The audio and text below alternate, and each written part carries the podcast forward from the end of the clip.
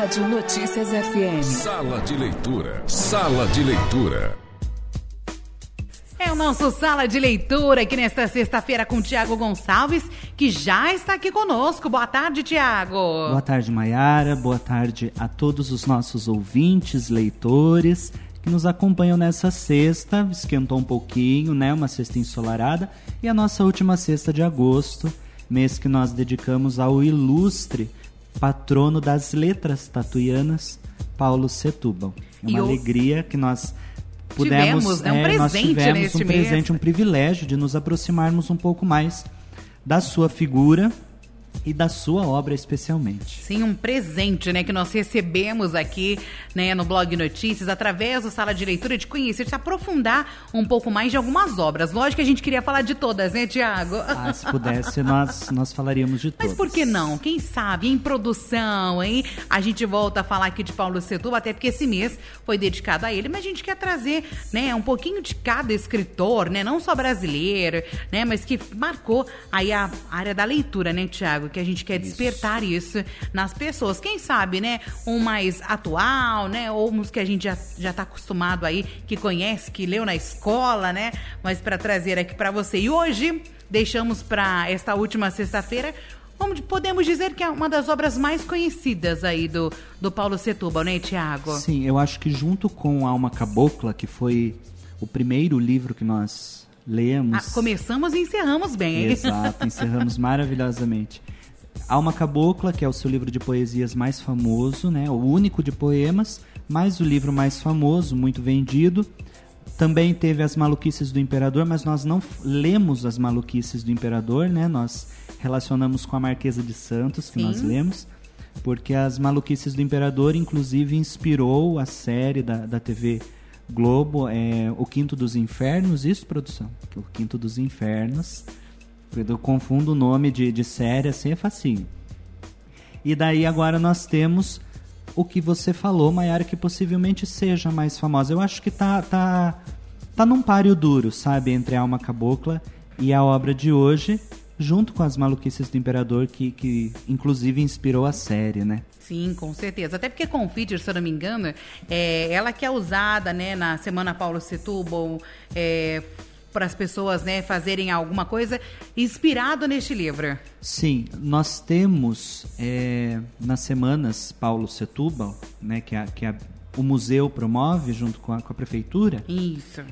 nós temos algumas obras que inspiram algumas categorias do, dos concursos, né? Porque não é apenas o concurso literário de abrangência nacional, que nós também vimos, né? Os, os ganhadores, os contemplados, Sim. conversamos um pouquinho, mas também tem outros concursos. E tem o concurso das escolas, e concurso de artes visuais, e concurso, se eu não me engano, teve um, do relacionado com o edital de cultura da cidade, né?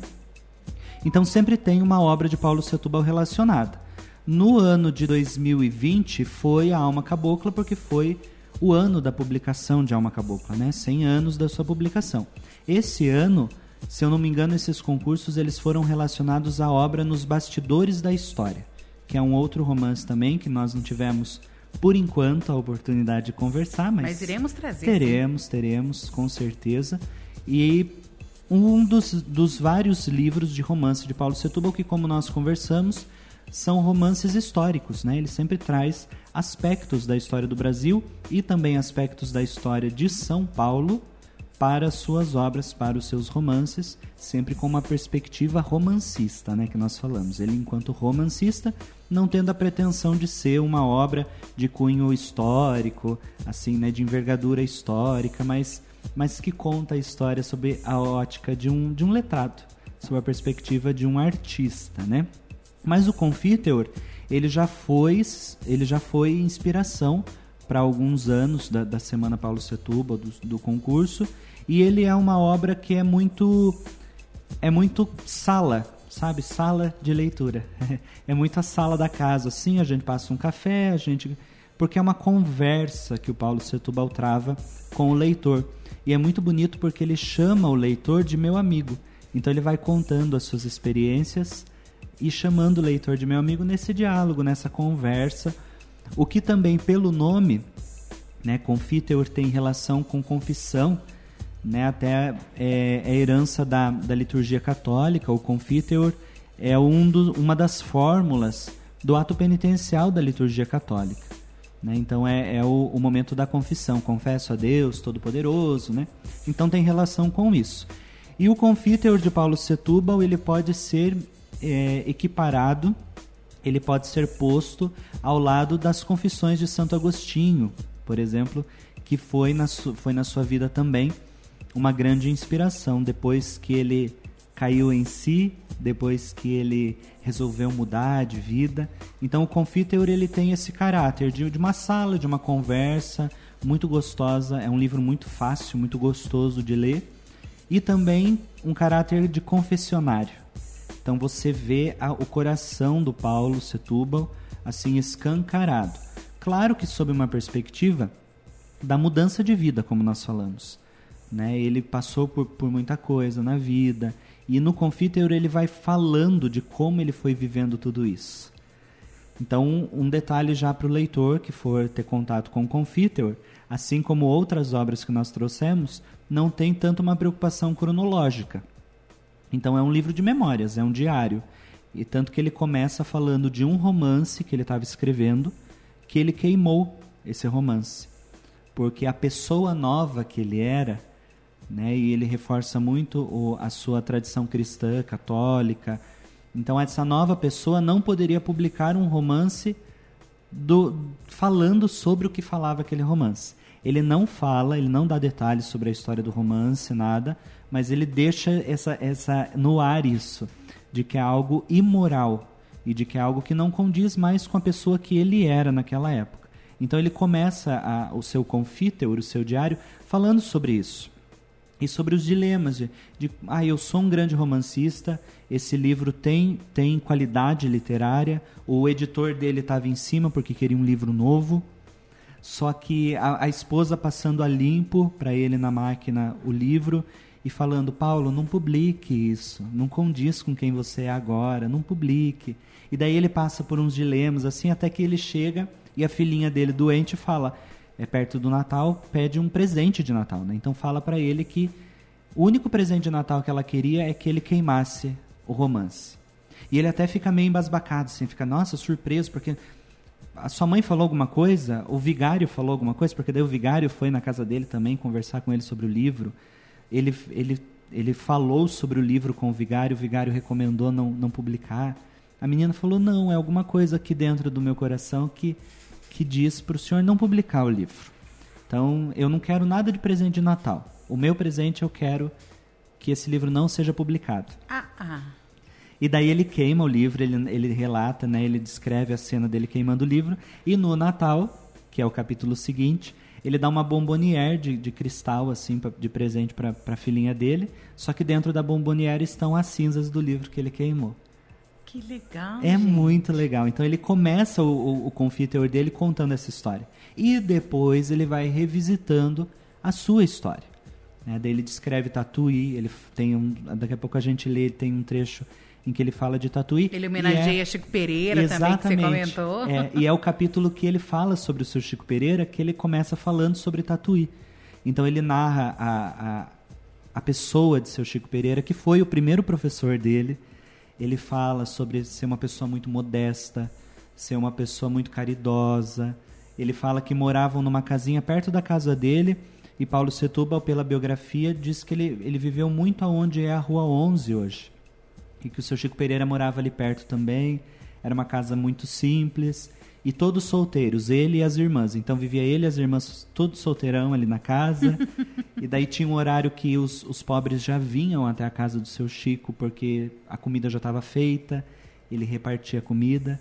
E daí todos os dias às 5 da tarde ele pegava as coisas dele e ele ia até o lar São Vicente de Paulo. O Paulo de Setúbal fala isso, que o seu Chico ajudou a, a, a fundar, a fundar. né? a, a, construir tudo. E lá ele lia trechos da Bíblia para os, os idosos dali, conversava com eles. E daí, depois que as irmãs foram morrendo, ele foi ficando sozinho, ele vendeu essa casa. E ele foi, ele deu dinheiro para os pobres e ele foi morar no asilo. E daí é um dos trechos mais bonitos do livro, é ele falando sobre o, a, a passagem, né, o fim da vida do, do seu Chico Pereira e como ele será recebido no paraíso. Daqui a pouco a gente lê. Então ele dedica muito é, a essa figura, e essa figura é realmente marcante para ele. Né? Os estudiosos falam que seu Chico Pereira foi uma figura muito marcante na vida dele, e no Confiteor ele dedica um capítulo, faz questão de recordar a figura e tudo que ele aprendeu para além da, das letras, né? para além da escola. Considerando pode... que, que o Confiteor é, é isso, né? é, é a vida dele, é a verdade, né? outros valores para além do, de, dos valores terrenos e tudo mais. O que ele ali, ele mostra as raízes dele também, né, nesse livro, né, Tiago? Muito. A raiz tatuiana, as pessoas que fizeram parte da vida dele, né? Ele não deixou de, de, de escrever, de registrar, né? A gente pode dizer assim, de registrar tudo aquilo que ele viveu e o quanto foi importante para ele. Sim, sim. O quanto isso ficou, em, como você falou, raízes, né? O quanto ficou enraizado. E ele até fala que quando ele teve problema com a gripe espanhola, porque na pandemia da gripe espanhola ele teve ele já teve um problema no pulmão, ele estava com o pulmão fraco. E daí foi a época que ele precisou sair de São Paulo e voltar para e voltar para Tatuí. Então ele volta para Tatuí. Inclusive no Confiteor ele ele transcreve um trecho de um poema que a gente já ouviu quando nós falamos sobre a alma cabocla, que foi o Vida Campônia, inclusive que foi o que o que eu declamei, em que ele fala que ele volta para esses ares para recobrar a saúde que ele gastou enquanto rapaz. E ele vai contando as, as aventuras e as desventuras dele enquanto jovem. Ele volta para Tatuí, né, como eu, tô, como eu falei, para se recuperar dessa, desse pulmão fraco. Daí ele volta para São Paulo e tem o problema da, da gripe espanhola. Aí para isso ele, com isso ele vai para Santa Catarina, na cidade de Lages, que é uma cidade na serra. Ele passa um período em Campos do Jordão também, e daí ele vai para Lages na serra, lá ele escreve mais alguns poemas da Alma Cabocla, ele relata algumas figuras, como por exemplo nós ouvimos também o poema em O João, né, que a Raquel Prestes, Sim. a nossa escritora, ela declamou, e essa figura aparece aqui no Confiteor, então a gente já consegue relacionar a inspiração. E daí ele volta para São Paulo. Quando ele volta para São Paulo, ele fala sobre isso né, sobre voltar para essa cidade materialista, essa cidade fria, essa cidade de muito concreto e de muitos prédios e arranha-céus, mas uma cidade que acolheu a sua alma cabocla, a sua alma tatuiana. É muito bonito como ele não perde o vínculo com as suas raízes. Né? E é, é, é o coração do Paulo assim rasgado. Até o prefácio termina, vou ler um, um, a última frase do prefácio do Confiter, que fala Eis o significado e o valor desta mensagem que nos chega, selada com o dom da vida e a sinceridade da morte. Porque ele começa a escrever um ano antes dele, dele falecer. Então ele já está meio assim, já está vendo a morte chegar, já está vendo, revisitando a sua história. Então tem muita sinceridade, muita verdade.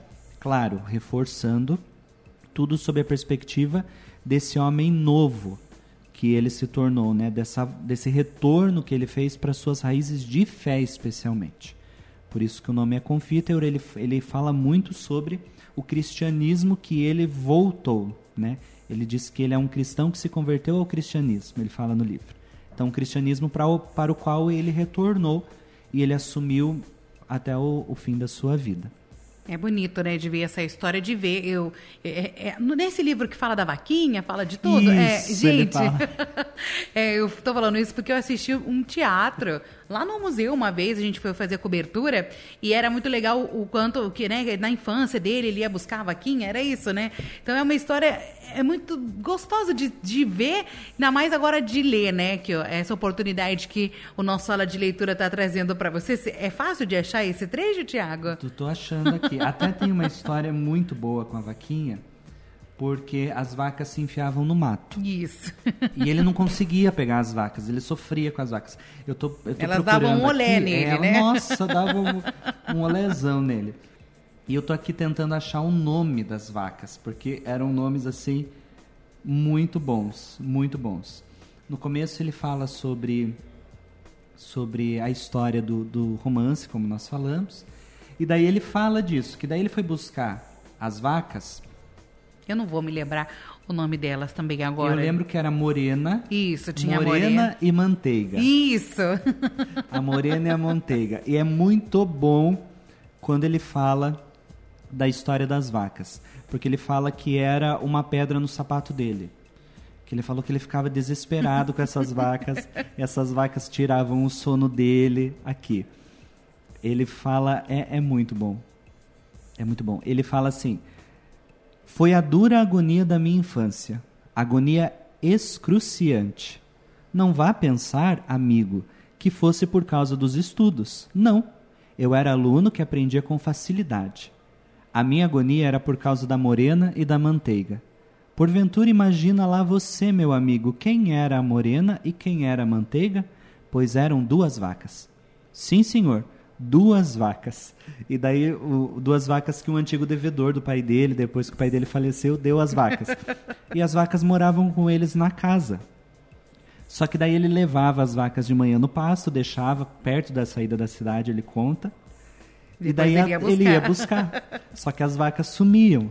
As vacas desapareciam, daí ele tinha que se enfiar no mato, daí ele relata que era cheio de cobra, ele morria de medo, e ele sofria porque as vacas empacavam.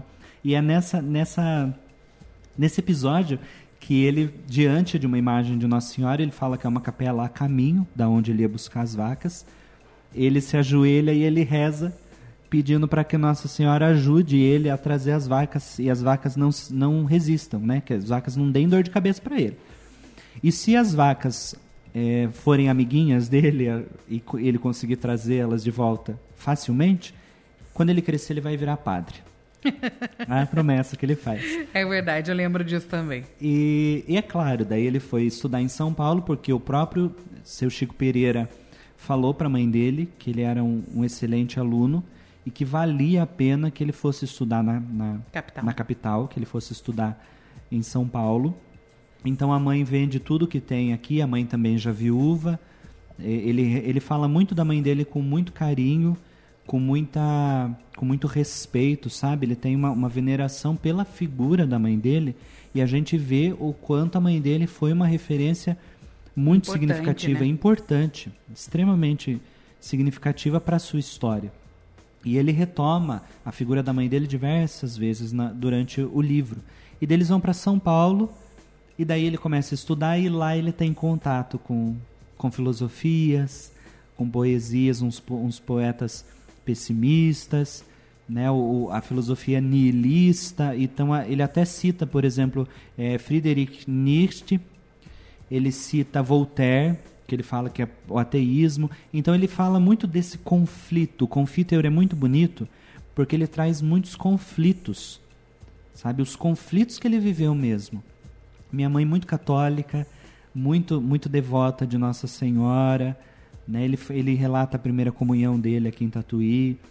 E, e ele nisso e ele vendo o quanto a vida não era nada, sabe? E, e daí ele fala que a violência é, até ele cita um trecho de um desses autores e poetas que ele que eles e os amigos e os amigos do irmão tudo no quarto discutiam e liam em que ele fala sobre a violência ser bela, o pecado ser belo e tudo aquilo que é vida é belo. Então ele ele assumiu essa filosofia e ele foi viver.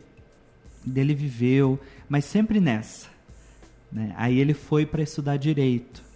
E daí ele já ele qu- quis se matar de estudar logo para ele eliminar o primeiro ano da faculdade, para ele já ir direto para o segundo ano. É.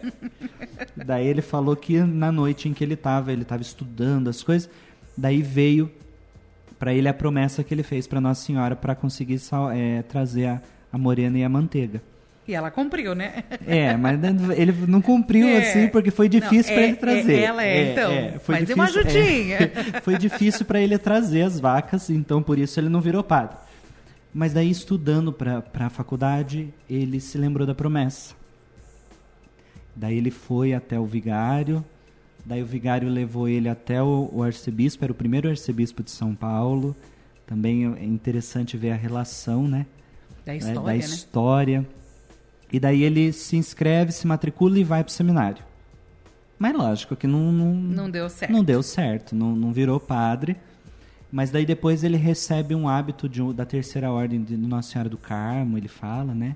Que ele estudou com os maristas, então ele sempre esteve envolvido. E ele fala isso: olha, meu amigo, eu, filho de mãe católica, estudei em colégio católico, membro de, de, da ordem do Carmo, até chorei quando recebi o hábito, olha eu vivendo dessa forma. Então, essa dualidade, né? esse conflito que, como nós vimos na, na, na frase do prefácio, um conflito que a sinceridade da morte traz. Né? Essa questão, eu preciso enfrentar esse, a vida com sinceridade. Olha tudo que eu vivi, né? toda a minha história e os conflitos pelos quais ela foi marcada. Daí ele volta, ele estuda para ser advogado e ele quer ser jornalista. Na verdade, ele não, ele estudou para ser advogado, um excelente Mas advogado. descobriu outro dom, né? Mas ele queria ser jornalista, ele queria ser crítico literário. Aí ele conta que ele foi também para a redação de um jornal e o, e o diretor desdenhou ele. Falou: ah, não, para crítico não. Você pode ser revisor porque tem um que está indo embora aqui, então você já pode ir lá pro porão e, e- Revisar. e- e revisar. E ele fica injuriado porque ele não queria, imagine. E ele, na, na envergadura, né? Ele fala que com a grandeza que ele era, era uma autoconfiança, assim. Paulo Setúbal maravilhoso. assim. Uhum. Precisamos ter essa autoconfiança de Paulo Nossa, gente, Setúbal. uma autoconfiança tremenda. E ele fica injuriado, nossa, porque imagine. Ah, não, dá, não pode ser. Eu sou poeta, não sei o quê. Imagine você revisor. Aí ele trabalha um pouco com, com revisão. Só que ele prepara dois poemas e entrega para o diretor. E daí teve uma edição especial do jornal que foi de um ano de, da, da redação, né? um ano da criação do jornal, e o jornal sendo publicado. E daí quando ele recebe um- um- uma edição assim, um teste da, da edição de aniversário, o colega fica assim, você não é o Paulo Setúbal? Ele, sou, sou o Paulo Setúbal. Ele, você está aqui, está publicado seu poema, assim, na primeira página. Que legal. E daí ele sobe para agradecer o, o diretor, Diretor. E o diretor fala, viu? Ai, que bom que você subiu, não precisei ir atrás de você. Sua mesa está aqui a partir de, de amanhã você começa a escrever a coluna tal. Não especifica, né? Só que daí ele, ele tem o problema do pulmão. Então ele não consegue voltar a trabalhar como jornalista e começa a saga da recuperação da sua saúde. Daí ele vai, ele vem para Tatuí, ele volta para São Paulo e ele volta e trabalha muito. E daí eu, eu acho que são os capítulos que ele mais dedica, sabe, a- a- ao conflito maior da sua vida, que foi o materialismo. E dele vai falando disso, porque ele até fala que a estrela dele brilhava muito fácil. Ah, A estrela dele brilhava muito fácil, então ele conseguia o emprego rápido, ele conseguia prosperar muito e ele estava feliz com isso. E dinheiro, dinheiro, dinheiro, dinheiro. Mas para onde o- né, o dinheiro ia levar? O que? é, quais, quais os valores? Né? Porque ele estava se perdendo, ele estava ficando materialista, ele estava ficando frio, ele estava perdendo a sensibilidade. E ele fala: Imagine eu, poeta, estou perdendo a sensibilidade por causa de dinheiro. E assim, muito apegado ao dinheiro. E dele cita também alguma uma passagem em Lages, quando ele está voltando para São Paulo, de uma pessoa avarenta. Então, o conflito dele com a matéria, sabe? O que é material e o que é transcendente, o que é imaterial, os valores espirituais contra os valores terrenos, e que ele fala que os valores terrenos são grandes nessa terra, mas não são nada para o reino dos céus, né? Considerando isso, que nós já falamos que o Confiteor tem esse esse tom cristão, né, da, da conversão e do retorno de Paulo Setúbal às verdades espirituais. Então ele é, belíssimo, porém o livro ele não termina, porque são memórias póstumas, ou seja, foram publicadas depois que ele faleceu. Então o livro não termina. E daí a gente tá assim, e vai lendo e vai lendo, porque é gostoso de, de ler, né? Você quer saber mais, A gente né? quer saber, é a história, é- e ele vai contando o diálogo. Aí ele fala que quem salvou ele na vida foi a sua noiva, porque ele teve muitas paixões, assim, muitos amores e muitos, e muitos casos. namorador. Foi namorador, foi galanteador, teve problema com o jogo, também jogou muito. Então ele falou que em Lages o que ele ganhava de dinheiro, porque ele era o único advogado da cidade. Como a gripe espanhola foi, dizimou um monte de gente, ele era o único advogado. Daí ele fala, falei que a minha estrela Brilha, brilha. né? Então não foi difícil para eu prosperar. Só que daí ele teve problema com, com os jogos. O vício, né? Daí Ele jogava. Então ele vai, ele vai relatando isso e ele fala que quem salvou ele de tudo isso foi a sua noiva. E, sua, e as orações da sua mãe também, que ele faz questão de recordar na noite da posse na Academia Brasileira de Letras. Ele dedica um trecho do seu discurso de posse à sua mãe. Ele fala: "Ai, permita-me, me- deem licença, mas eu vou voltar para casa lá na Rua das Flores em São Paulo, onde tem uma senhorinha". E ele fala do- no discurso e ele chega e ele fala: "Minha mãe, Deus te abençoe, muito obrigado por tudo". E realmente, se o leitor, né, se você ouvinte se interessar, pode entrar no site de pesquisa, que tem o site da, da Academia Brasileira de Letras, e lá você consegue ler na íntegra discurso, né? o discurso de Paulo Setúbal na posse da Academia Brasileira de Letras. E é assim, é uma história riquíssima e uma pessoa que é é uma leitura que nos aproxima dele, né? Deixa ele muito familiar. Deixa mais íntimo, né? Um amigo. Nossa, super íntimo, amigo. Daí começa a conversar, agora você passa na Praça do Barão ali, dá um oi pra ele ali no Que ele busto. tá bom dia, Paulo. E e passa. É, porque- Oi, amigo, né? Porque ele Oi, chama meu de amigo. amigo. Chama de amigo no livro, a gente vira amigo também, não tem problema. Íntimo ali, ó. E a gente quer saber mais a história, a gente quer conhecer mais, a gente quer saber do- dos finalmente mesmo, né? Só que ele parou, porque daí ele caiu acamado e, e o fim já estava próximo, e o livro termina com uma pessoa que não é identificada, mas um amigo íntimo, um amigo muito próximo dele, falando sobre o seu fim. Daí fala da, da sua envergadura espiritual. Então, é, é, olha, Confio Teor vale muito a pena. Uma leitura muito fácil, uma leitura muito gostosa e, como nós falamos, nos deixa muito familiares ao Paulo Setúbal. Que vamos então ler um trechinho, né, que você preparou aqui pra gente, Tiago. Vamos, eu vou ler o começo do capítulo que ele dedica ao seu Chico Pereira e depois nós lemos o trecho em que ele fala do, da- do, do fim da vida do seu Chico Pereira, né? Como Jesus irá chamá-lo, é muito bel é belíssimo. Tatuí, guardo no coração, guardei sempre na minha saudade a recordação amorável da minha boa terra natal. Tatuí, ainda agora, neste momento, ao escrever-lhe o nome selvagem, tenho debaixo dos olhos, enamoradamente, a paisagem sossegada dos seus arredores sem morros, os seus vastos campos espraiados, as suas roças de feijão, os seus milharais embonecados e por toda a parte, por gleba de lavrador opulento ou sitieco humilde de caiçara, aqueles risonhos algodoais que amadureciam em junho, brancos, brancos de tanta pluma branca aberta ao sol. Ainda agora, neste momento, tenho debaixo dos olhos a antiga e rude cidadezinha de minha infância, com as suas ruas poeirentas, o seu casario baixo e pobre, os seus muros de taipa, os seus lampiões de querosene, a escola de seu Chico Pereira, a sua casa em que eu nasci. Lindo, né? Lindo. Como ele descreve Tatuí. E é, e é maravilhoso porque ele olha com muito, com muito carinho para sua terra. E ele recorda da Muito sua carinho, terra. muito amor, com né? muito carinho, com muito amor e com muita, muita poesia. Né? Um poeta de alma não teria como ser diferente. E agora nós vamos ler um, um trechinho um pouquinho mais longo, mas que fala sobre o fim da vida do seu Chico Pereira.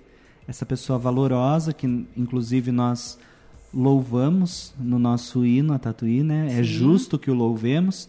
E daí nós começamos com Paulo Setúbal no hino, né? Nas letras ele recebeu o galardão e logo depois os autores falam do seu Chico Pereira, né? Que foi um exemplo de cristão. E seu Chico, por sua vez, irá um dia encontrar-se com eles, os amigos que já se foram.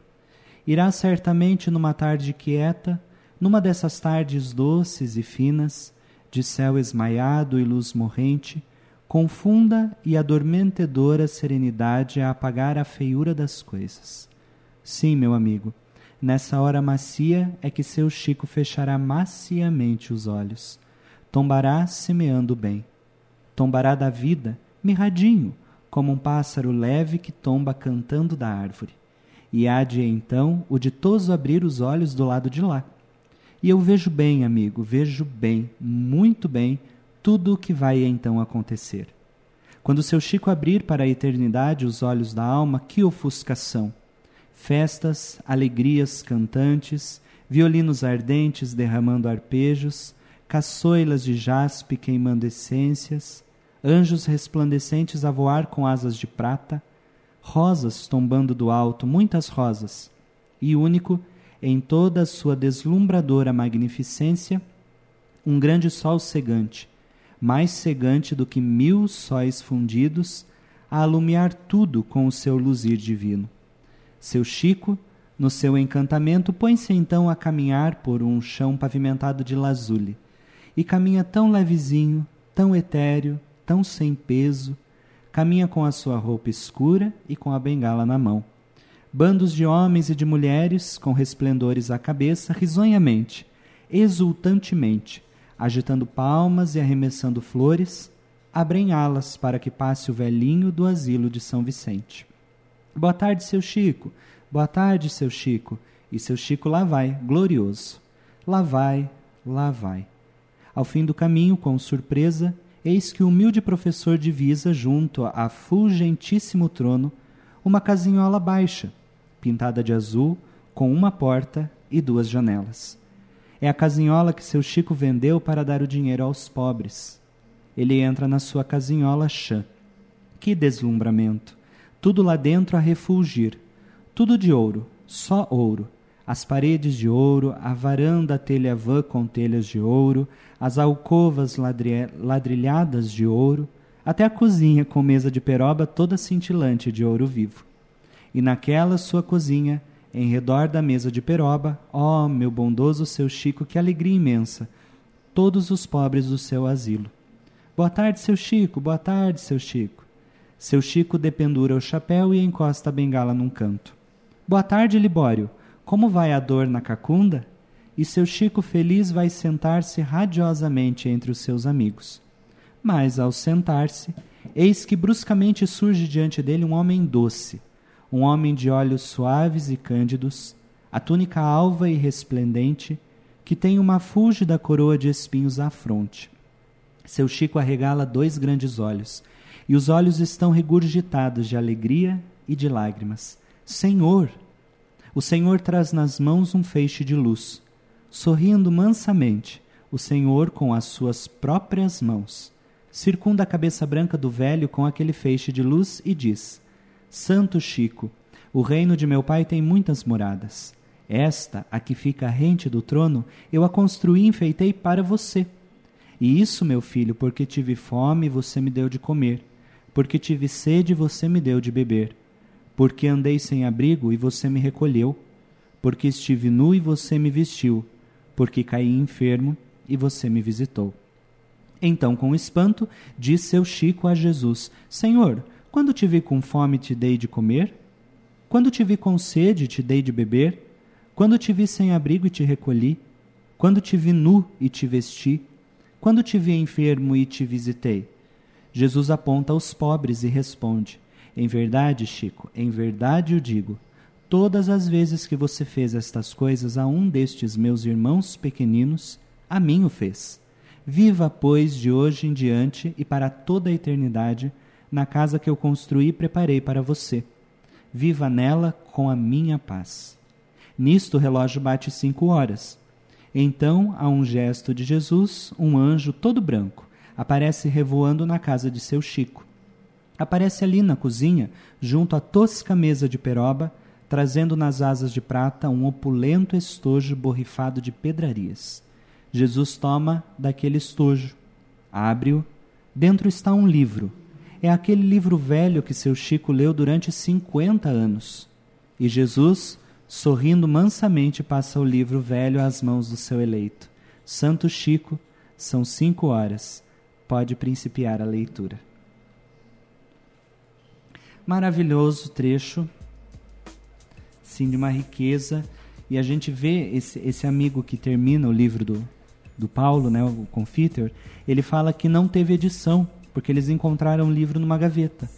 Então não teve processo assim de, de revisão e o editor falar, ah, mude isso, melhore isso. Não teve aquele cuidado que ele teve com os romances para de acabamento, né? Uhum. Os aspectos técnicos que nós já tivemos oportunidade de conversar. Então isso reforça exatamente do jeito que, que veio o sentimento, ele escreveu e ele registrou e ficou para a posteridade, né? E tudo isso ele, ele recorda que ele nessa toda essa cena que nós acabamos de, de ouvir, de compartilhar, recorda o que seu Chico fazia. Ia ao asilo, cinco horas ele começava a leitura e ele lia os trechos da Bíblia e ele ia explicando para as pessoas as dúvidas que ela tinha, enfim. Digno da, da admiração né, de alguém que também é admirável e de alguém que é tão grande quanto ele, né? Mostra aí o quão importante, né? Não só ele foi, mas a história, tudo que ele viveu, né? Ele fez questão ali de escrever, de guardar, né? E a gente tem o privilégio de ter essa obra hoje, né? Pra gente poder ler, pra gente se tornar amigo realmente de Paulo Souto e para termos orgulho dele, né, Tiago? Muito, muito orgulho. É. Não é à toa, assim que eu terminei, eu, eu pensei comigo, não é à toa que, que a sua cidade conversando com ele, depois que ele conversou tanto comigo, né, através do Confitor, eu falei, ó, não é à toa que a sua cidade continua te louvando, né, pela sua grandeza. Não é à toa que o hino da sua cidade, o primeiro filho de grande mérito que, que a sua cidade canta é você. Não é à toa que a sua cidade tem tanto orgulho de você, exatamente porque é uma grandeza que, como nós conversamos lá no nosso primeiro encontro, né, falando sobre a alma cabocla, uma grandeza que talvez nós não consigamos é, dimensionar.